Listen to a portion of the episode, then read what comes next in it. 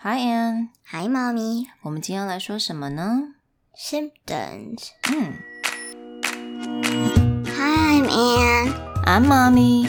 Welcome Welcome to to Anne and Anne and Mommy's Mommy's Chit Chit Chat, Chat where English is Super cool. symptoms. 那 symptom 就是症状的意思，对不对？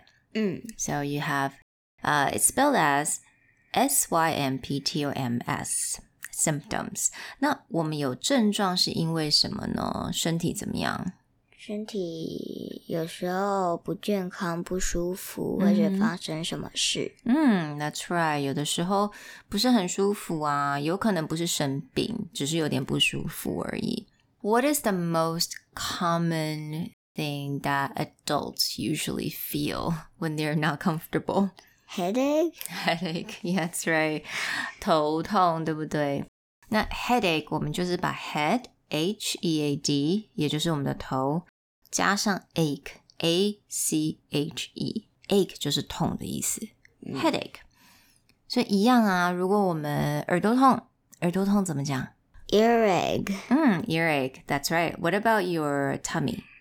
Um, tummy ache? you can say tummy ache. 那另外一个呃，不是讲，不是用 tummy，另外一个方式是什么？Sta Sn- stomach ache? there you go. Stomach ache. Stomach ache. Stomach ache. 那如果是牙齿痛呢牙齿痛的话，teeth ache？ ？OK，如果我们牙齿痛，我们用一个一个的牙齿，teeth 是多多颗牙齿吗 Tooth ache? That's right, toothache. 所以还蛮简单，对不对？ Yeah. 那如果是背痛嘞 Back ache? ？There you go, backache. 啊、那如果是喉咙痛呢？ Um, that is a question. 这个 Throat ache? Actually, this is a tricky question. We say sore throat. Hey. sore throat. Sore 就是那种酸呐、不舒服的感觉。S O R E sore. Sore throat. 要那时候要吃喉糖，嗯，吃喉糖。那如果吃喉糖吃不好怎么办？要去看谁？耳鼻喉科。嗯 Mm-hmm. 哼，We'll just have to go see a doctor。好了，那如果啊，我们突然间觉得自己体温好像比较高，那是发生什么事情嗯，maybe sunburn。 ？Sunburn，你说晒伤吗对？Maybe or maybe it's called fever. ，fever。It happens a lot。 Happens a lot, yeah, absolutely. 呃，只要身体呀、在打仗的时候 Yeah. 呃、y o u r body temperature will go up. We said fever, Mm-hmm。 F E V E R, fever. Fever。嗯，那如果只是小感冒呢？What do you say? I only know cough。 OK, cough. Cough 是什么？咳嗽。嗯哼，Very good. Coughing, 呃、runny nose, right? Yeah。 Okay, so cough, C O U G H. Runny nose is runny, like R U N N Y, runny nose.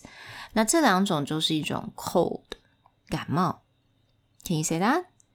Cold。嗯，就是很冷的那个 cold。 Oh, I just who. So like if I have a cold, that means 我感冒了。嗯， Did you? Oh, mommy. 好啦，那我们来讲一下。那如果是你牙齿蛀牙了，你知道怎么讲吗？呃 Uh, what is it called again? I have a Cavity. oh very Cavity. close cavity. That's right. Cavity. Cavity, very good cavity. 然后这个啊，俺常常会发生。有的时候你在穿新鞋子的时候，你的脚，然后就会摩擦摩擦，对不对？嗯，然后会长什么？水泡。嗯，we call that blister。 Blister. 嗯，b Blister 不是就是什么 疤？嗯，blister 它其实就是 b l i s t e r，那它并不是说哦只有水泡才可以用，blister 就是有时候摩擦摩擦，你的皮就掉了，尤其是我们穿鞋的时候，then we have a blister。Like mommy has blisters all the time from wearing really pretty shoes. Because mommy never wears socks. Well, if you wear high heels, why would you want to wear socks? It's not okay. Is it? Yeah, it looks really, ter- really, really weird. Then I'll wear high heels. Okay, you don't have to wear high heels right now. Absolutely not. 好啦，那我希望今天呢，这一些简单的一些 symptoms 的一些讲法，希望大家还喜欢。So I'll talk to you guys next time. Bye everyone. Bye.